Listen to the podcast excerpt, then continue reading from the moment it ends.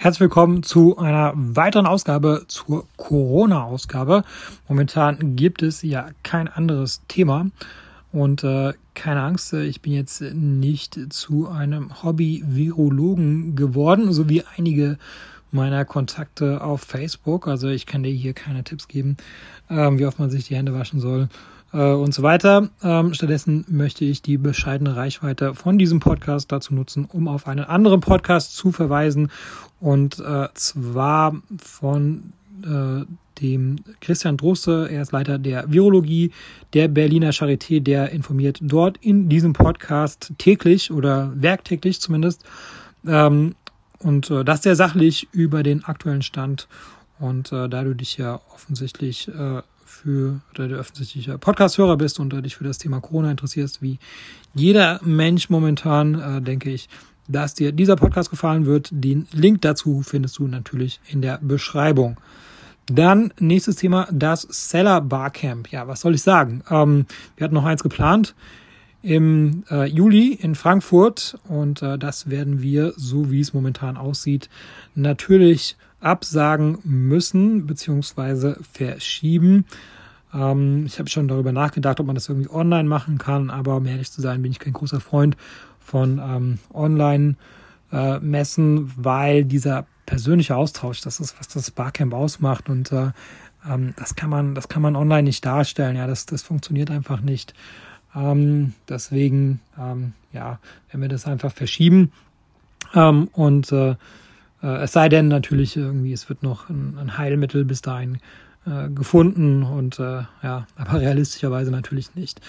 Ähm, dann das nächste Thema ist das, äh, das Meetup. Äh, das nächste Meetup war ja äh, in München geplant ähm, um, zum Thema Crowdfunding und andere alternative Finanzierungsformen für Amazon-Seller.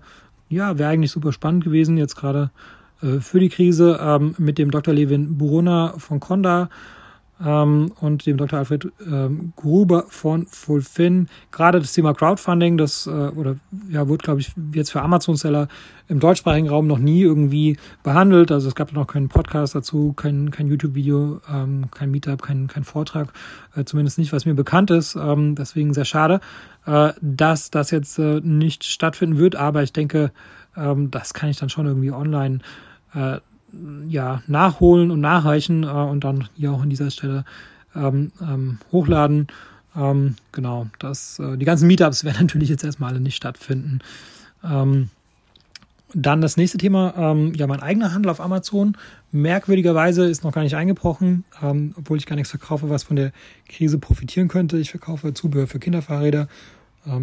Und äh, man könnte ja meinen, die Leute kaufen sowas nicht mehr, aber irgendwie äh, ist das nicht der Fall. Es wird noch ganz normal gekauft. Äh, ich denke aber nichtsdestotrotz, äh, dass wir ähm, auf eine Wirtschaftskrise zusteuern werden und äh, dass die Leute weniger kaufen werden, auch online. Ja, natürlich äh, der Einzelhandel, ähm, der, ähm, der findet ja praktisch nicht mehr statt. Also wenn die Leute äh, nicht mehr rausgehen dürfen, außer natürlich den, den, den Lebensmitteleinzelhandel.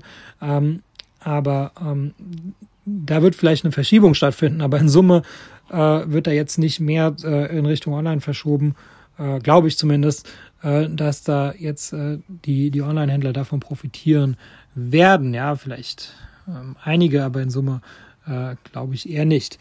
Ähm, dann ähm, Dragonflip, ähm, da denke ich natürlich auch, äh, dass da der ein oder andere Deal noch platzen wird in Zukunft. Äh, natürlich für Käufer eine super Gelegenheit, weil es äh, wird auch jetzt in der Krise vielleicht sogar verstärkt Leute geben, die verkaufen wollen oder müssen.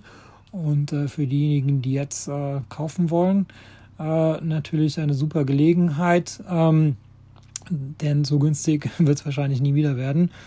Mm, aber ja, wahrscheinlich werden auch viele Deals einfach nur verschoben werden, weil wer jetzt nicht unbedingt verkaufen muss, ähm, der wird es wahrscheinlich nicht tun, außer ähm, ja, die Deals, die jetzt noch vielleicht gerade im Prozess sind, die haben vielleicht noch Glück, ähm, aber jetzt jemand, der jetzt gerade mit dem Verkaufsprozess anfängt, äh, für den wird es natürlich äh, schwer werden.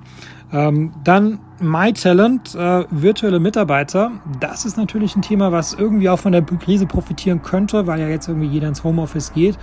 Äh, bis jetzt hatten wir eine Kündigung gehabt. Ähm, ja, ich denke, da gibt es natürlich so zwei Effekte. So einerseits, äh, die Leute wollen virtuelle Mitarbeiter haben, die Leute wollen Geld einsparen. Ähm, die die äh, Löhne in Georgien sind natürlich ein Bruchteil von dem, was sie in Deutschland sind, äh, teilweise ähm, niedriger um den Faktor 10. Und Kosten einsparen ist natürlich auch jetzt in der Krise äh, ein wichtiges Argument. Andererseits ähm, ist natürlich so, dass die Leute insgesamt weniger Mitarbeiter einstellen werden und äh, äh, natürlich erstmal die eigenen Mitarbeiter ähm, einsetzen möchten, bevor sie ähm, Mitarbeiter in Georgien einstellen werden. Das heißt, da rechne ich natürlich dann auch äh, damit, dass dort ähm, ja einige Mitarbeiter wieder abgemeldet werden. Ähm, leider für die Mitarbeiter in Georgien, äh, weil dann doch irgendwie die eigenen Mitarbeiter in Deutschland ähm, ja, erstmal bevorzugt werden. Ähm, und das ist natürlich, äh, ja, das ist auch so eins der Argumente, nämlich die äh, Flexibilisierung der Ressource Arbeit.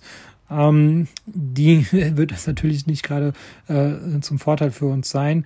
Ähm, in normalen Zeiten ist das durchaus gut, weil wir können immer umdisponieren. Das heißt, ein Unternehmen meldet jemanden ab und äh, beim nächsten Unternehmen können wir den dann einfach äh, wieder einsetzen. Aber natürlich, wenn jetzt äh, insgesamt mehr Leute ähm, die mit, mehr Leute Mitarbeiter abmelden, als, als wir neue Kunden bekommen werden, äh, werden wir natürlich da auch etwas äh, schrumpfen und äh, jetzt nicht unbedingt gestärkt aus der Krise hervorgehen werden. Nach der Krise ähm, bin ich da wieder sehr optimistisch, dass die Unternehmen dann äh, verstärkt darauf zugreifen werden, vielleicht sogar noch mehr, äh, weil ja schon die organisatorischen Maßnahmen dann getroffen sind, äh, um halt irgendwie remote Mitarbeiter einstellen zu können. Und wenn man dann noch Kosten einsparen kann, umso besser.